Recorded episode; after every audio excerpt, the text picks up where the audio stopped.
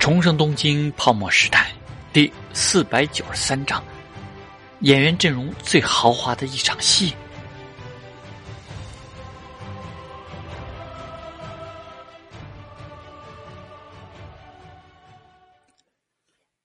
许久之后，岩崎龙之介开口道：“毫无疑问，我是最适合做这件事的人。”高木仁八吃了一惊，这就摊牌了。这么说，他们掌握了什么了不起的筹码？有把握陶志明在这里必定会屈服？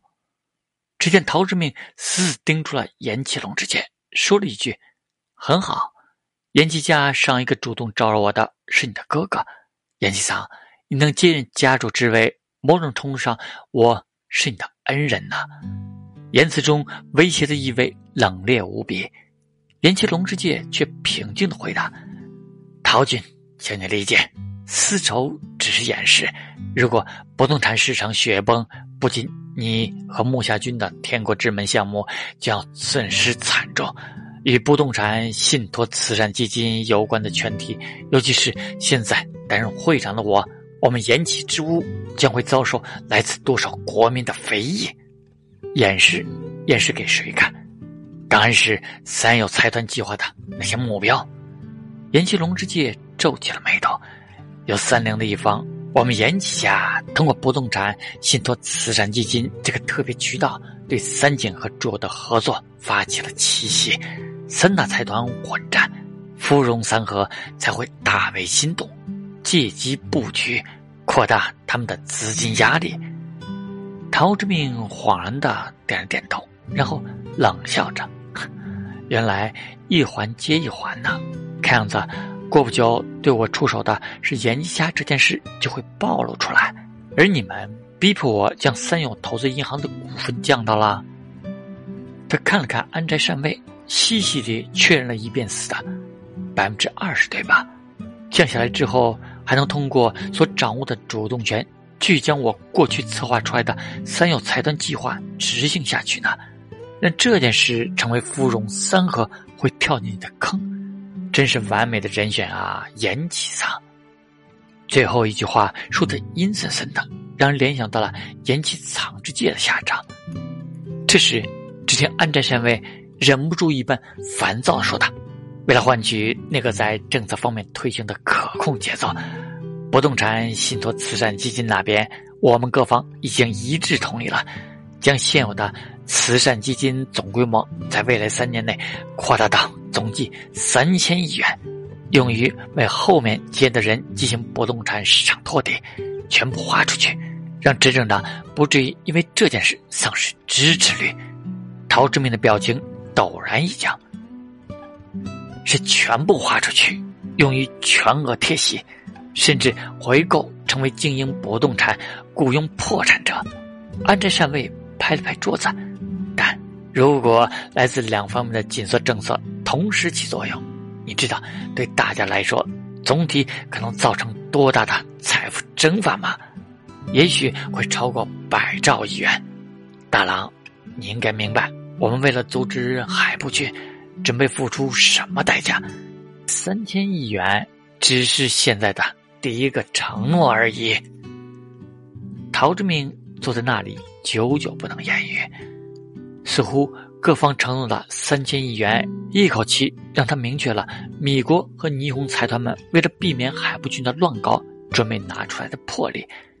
三友投资银行、三友财团的计划，本身就是已经看准了霓虹的经济一定会出问题，一定会有整合优质资源的机会而启动的。在启动的时候，是竹上他在任时首肯的。而海部俊上台后作风浑然不同，也许是因为出身小派系，想一举博得民心，因此居和更年轻一点的桥本太郎联合起来了，准备借机削弱大财团的力量，收拢人心，大展拳脚嘛。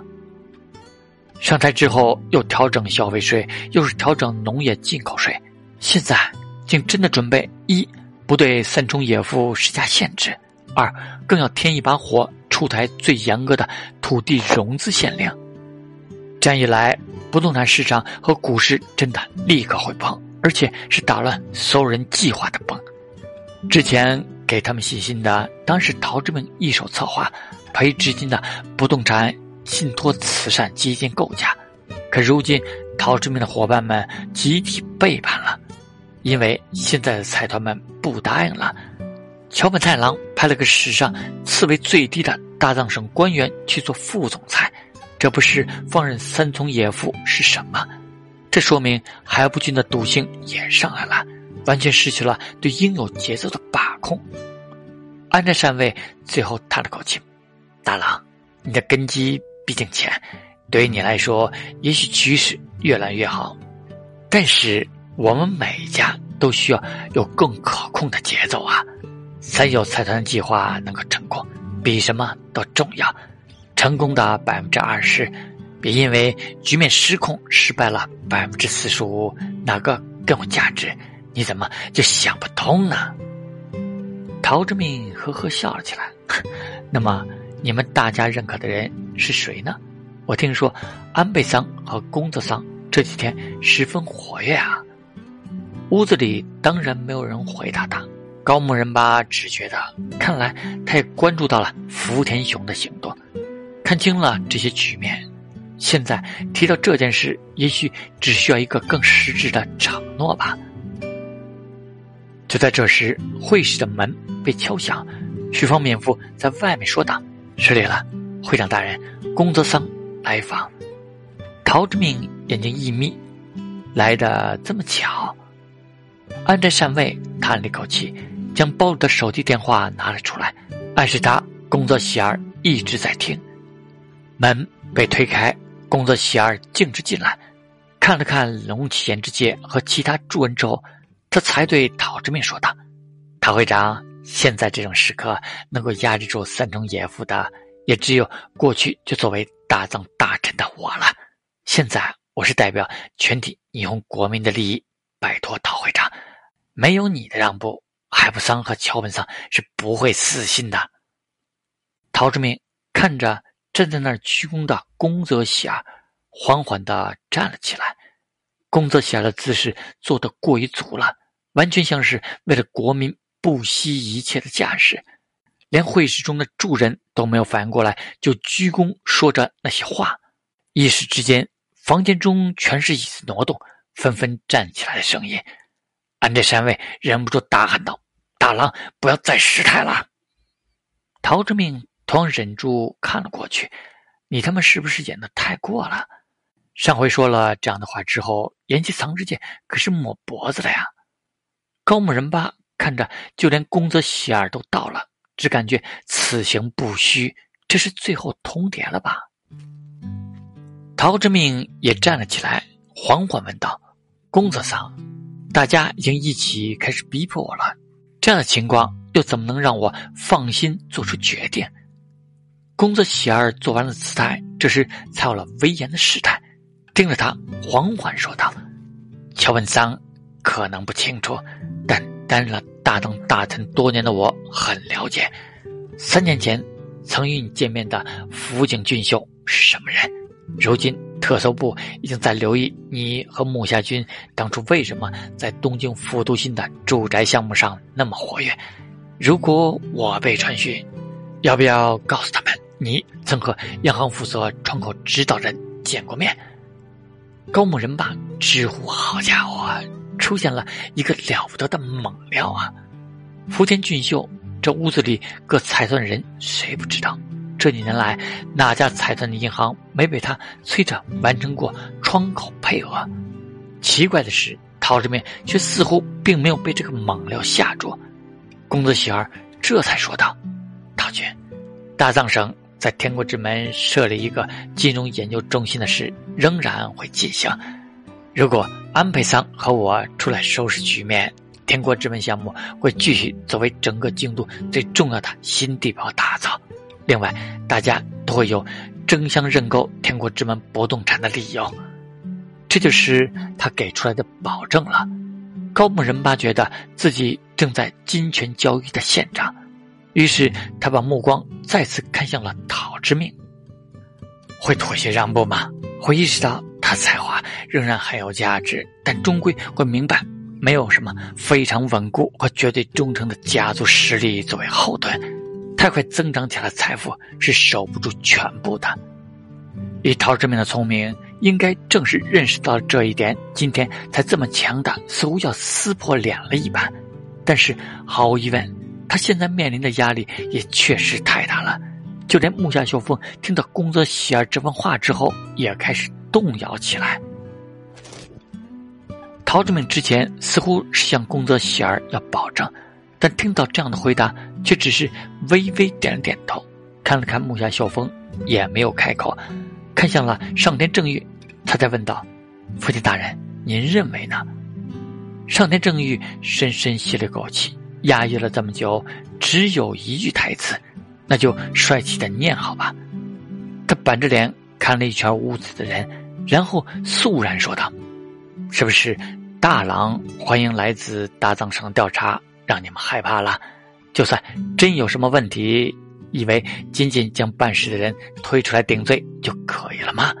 如果认为大郎现在彻底与上天家的因果脱不开关系，我当年做过的事能成为要挟，那就……”大错特错了！当天我就有承担责任的觉悟，不要低估了我的决心。屋里的人齐齐脸色一变，而上天正欲当面装逼带来的压迫感确实厉害。陶志明深深吸了一口气，不要再拿海部大人和桥本大人作为借口了，想阻止他们，不必通过逼迫我让步的方式来达到。说到底，无非是因为我已经把前面的事情做好了，将这个对你们所有人都有利的计划推到了这一步，收获成果的前夜对我举起屠刀，难道以为这样就能让我屈服？要开战的话就来吧，之前只是唱歌，接下来我会说的更直白。他看向了安斋山卫，灵的来历，然后是野岛大雄，石桥玲子与三井交易。所谓慈善公益社团的真面目，接着是岩崎龙之介，岩崎家过去做的事可不仅仅是藏之介一个人就能全部扛下的。然后是宫泽桑，陶志明毫不避讳的直视他。里克路特事件为什么就这么结束了？通过三影投资银行到底进行了什么样的利益交换？想国民都知道那些吗？高木仁八觉得喉咙干涩，这是疯了吧？工作喜儿到场，姿势做得这么足，竟引起了更彻底的反弹。陶志明森然一笑，说：“到底，现在全部的事我都有足够的发言权。我不同意，我不退步。谁也别想就这么将我的努力抹杀，将我种下的果子摘走。想要动手的话就来。你们是不是低估了我的觉悟？”他咧着嘴，双眼血红，两只手重重的往桌子上一撑。对我这么了解的你们，难道忘记了我是已经死过一次，差点两次的人？你们是带着这样的觉悟开始这项计划的吗？结尾是他满脸大反派的怪笑，哼，忘了我唱的歌词了吗？野心是我的罗盘呐，是我就算沾满了血。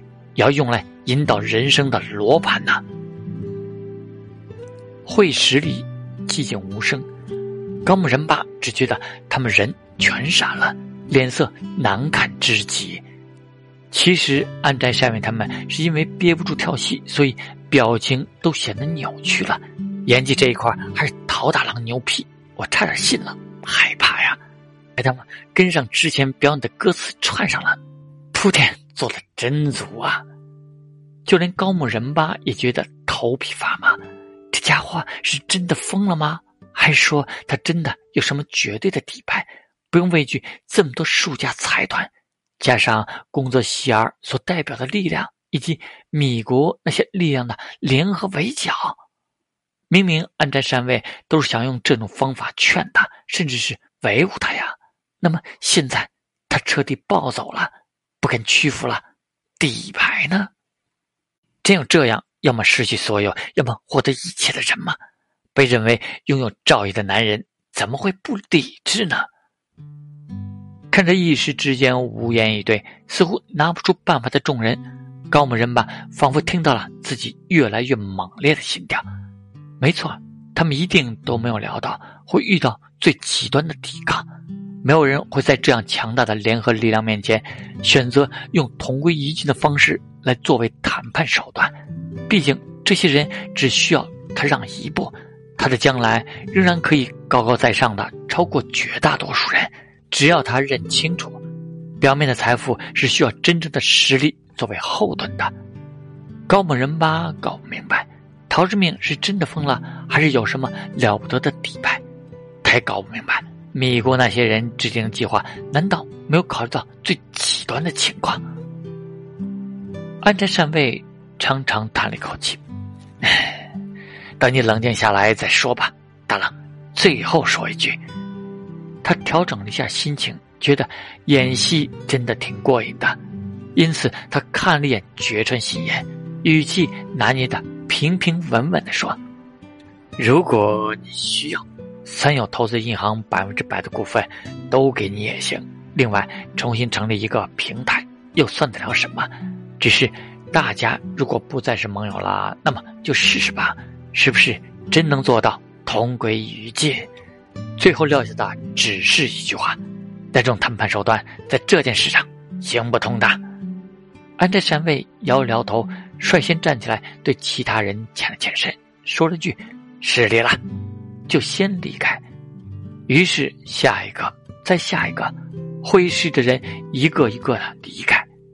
宫泽喜二走之前也轻声说了一句：“想通的话，随时和安斋君联系吧。你要知道，这真的。”无关死角，只是何必要为海部桑的激进付出代价呢？现在暂时让一步，你还这么年轻，将来还有多少机会？而且，就算因此失去了海部桑和桥北桑的友谊，也同样会因此得到我和安倍桑的友谊，不是吗？他说到这里，没有等答案，只是看了看还留在这里的高木人吧，点点头就离开了。会议室里只剩下了陶之明、上田正玉、木下秀峰和高木人吧。陶之明主动开口了，声音平静：“高木桑，因为田东桑的确银行也希望我做出让步，好彻底埋葬与田东桑有关的秘密吧。”高木人吧点点头。所以会长大人说，陶军需要资金的话，他会尽全力满足你的要求。工作上说的对，其实大家都很珍惜你的友谊，这是你凭自己的努力得到的。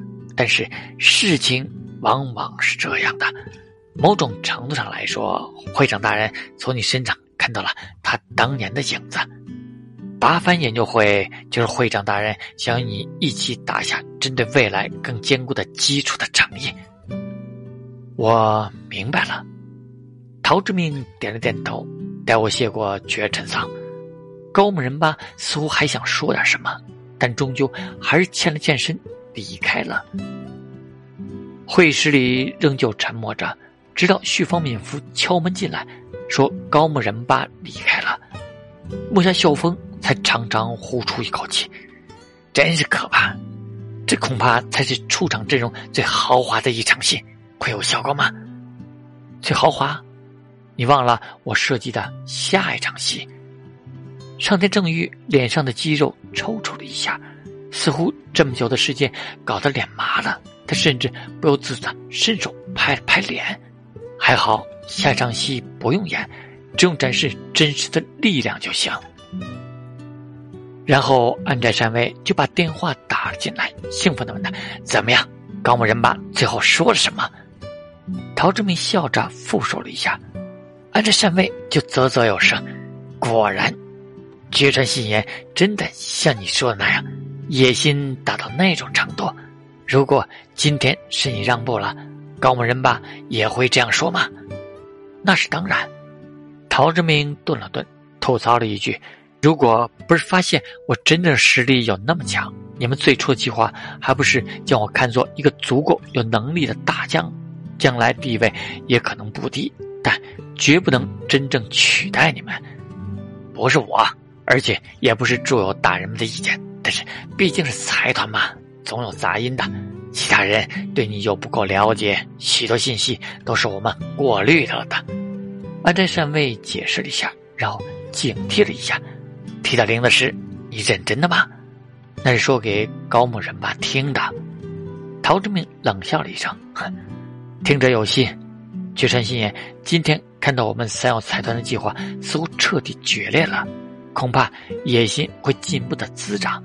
接下来紧盯着高木人吧吧，等他联系你们，做出实质的拉拢举动，再和他们摊牌吧。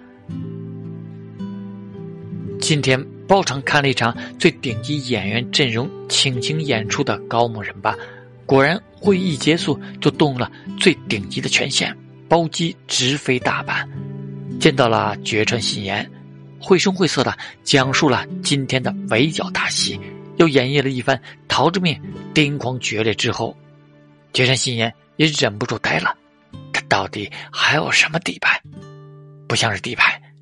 高木人八很肯定的说道：“上田君毕竟还没有压住怒火，说了最重要的一点，可以被推出来顶罪的办事人，毕竟还是陶大郎。